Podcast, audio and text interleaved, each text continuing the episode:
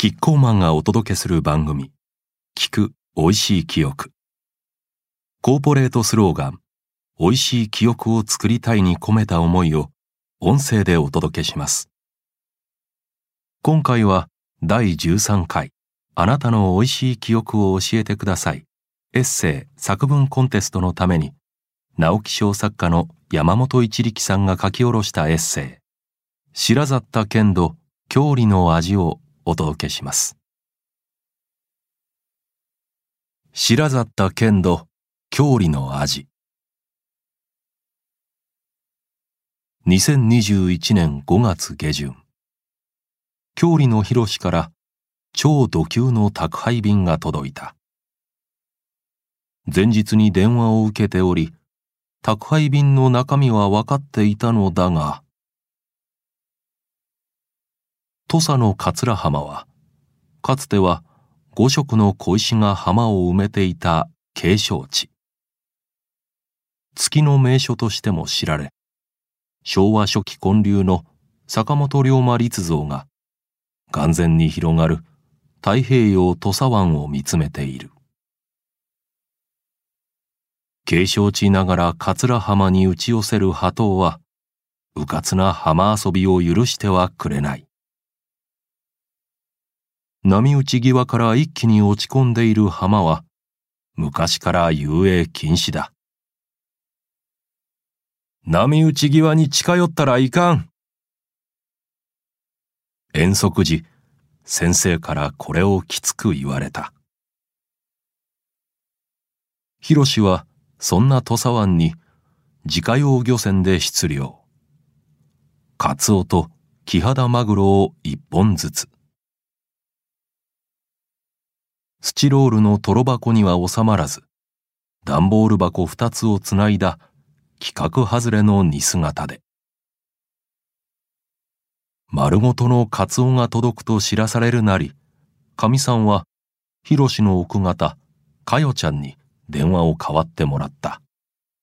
そして、カツオのあらには醤油と砂糖、日本酒で間違っていませんよね。と確かめたら、うちではマダケを一緒に煮ているのよ。家の裏山で採れたマダケを茹でて同梱してくれていた。細長いマダケはもちろん見知っていた。が、マダケ入りカツオのあら煮など、あの時まで食べたことはなかった。昭和30年代の高知では町の鮮魚屋の大半が店先でカツオをさばいていた。真ん中の太い背骨何尾分を皿一杯5円から10円で売っていた。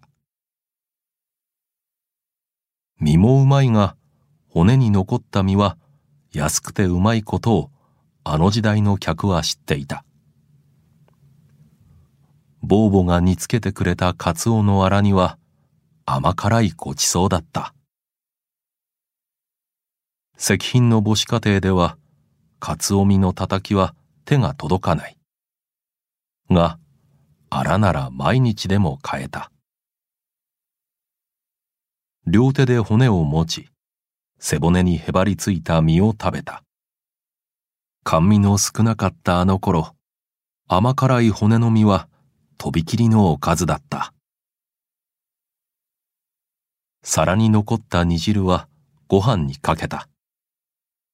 食べ盛りの子供は煮汁だけで一膳のご飯を平らげたものだ。ヒロシが釣り上げたカツオをさばいたのはプロならぬ神さんだ。嬉しいことに背骨にはたっぷり身がへばりついていた。マダケと合わせにしたら、さぞかしカツオの旨味がまとわりつくに違いないと思うと、生妻が口に広がった。鍋から吹き出す蒸気には、二月を特有の香りに、醤油、砂糖、日本酒が絡まっていた。が、タケノコ臭は含まれていない。どんな味になるのやらと不安も感じた。出来上がりに箸をつけるなり、かみさんと顔を見交わし、同時に、うまいが出た。初めての賞味だったが、これぞ土佐の味だと体が騒いだ。海のカツオも山のタケノコも、あの土佐の空気と水とで育っていたから。いかがでしたでしょうか？あなたにもふるさとやゆかりの土地での特別な味はありますか？